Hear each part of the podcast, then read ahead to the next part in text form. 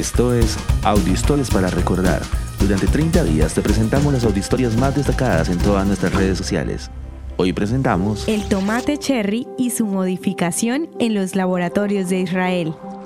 Los pequeños frutos rojos y redondos que hacen parte de las ensaladas, pizzas, salsas, guisados y cientos de platillos preparados alrededor del mundo son originarios del continente americano. Sus raíces se pueden rastrear a lo largo de América, desde México hasta Perú. La variedad de tomate cherry deriva, según dicen los expertos, de una variedad silvestre de la zona andina.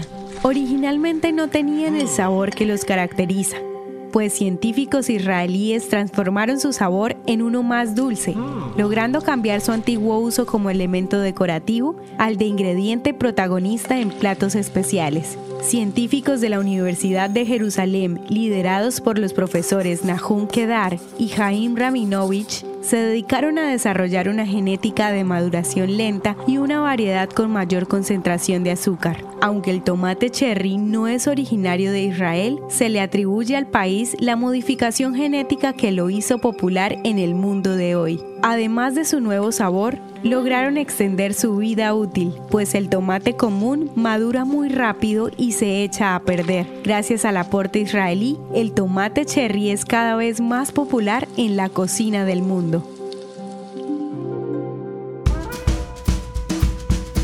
Ya son casi 500 audiohistorias compartidas todos los días durante los últimos 16 meses. Recuerda que puedes unirte a nuestro grupo de WhatsApp y ayudarnos a compartir esta audiohistoria con tus amigos. Este proyecto es realizado por Philos Project.